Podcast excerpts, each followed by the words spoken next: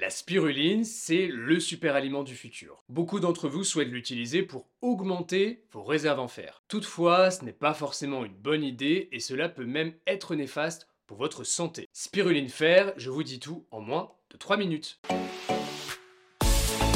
NutraStream, votre média interactif pour tout savoir sur les ingrédients de santé naturelle.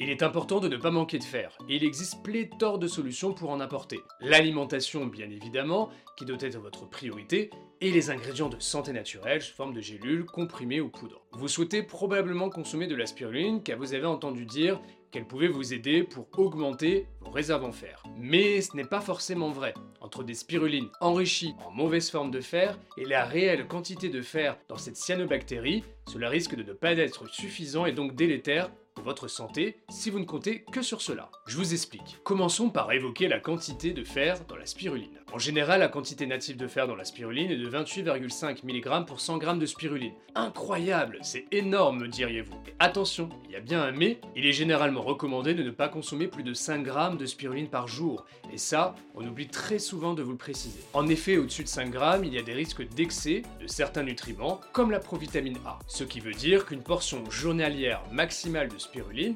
apporte entre 0,8 à 1,8 mg de fer environ par jour selon le mode de culture de cette cyanobactérie, sachant qu'il faut apporter en moyenne 10 à 15 mg de fer par jour via l'alimentation, on est loin du super aliment pour cela. Toutefois, la spiruline reste une excellente source de fer et de bien d'autres substances naturelles intéressantes. Mais alors, existe-t-il des spirulines apportant plus de fer? Oui, et cela peut être un problème. Voici pourquoi. Je vous ai communiqué la réelle quantité de fer apportée par la spiruline, certains d'entre vous vont me dire Eh Mathieu, j'ai déjà vu des spirulines apportant plus de fer, que racontez-vous? Et vous avez raison, mais il y a un hic ici. En effet, certaines marques vont enrichir artificiellement la spiruline avec du fer. Cet enrichissement peut être une solution intéressante, mais cela dépend du type d'enrichissement, et pour être plus précis, du type de fer utilisé. Exemple, vous trouvez sur le marché de la spiruline additionnée de fer sous forme de sulfate de fer. Je rappelle que la forme de sulfate de fer est une mauvaise forme de sphère. Elle peut donner des inconforts digestifs et une infime partie sera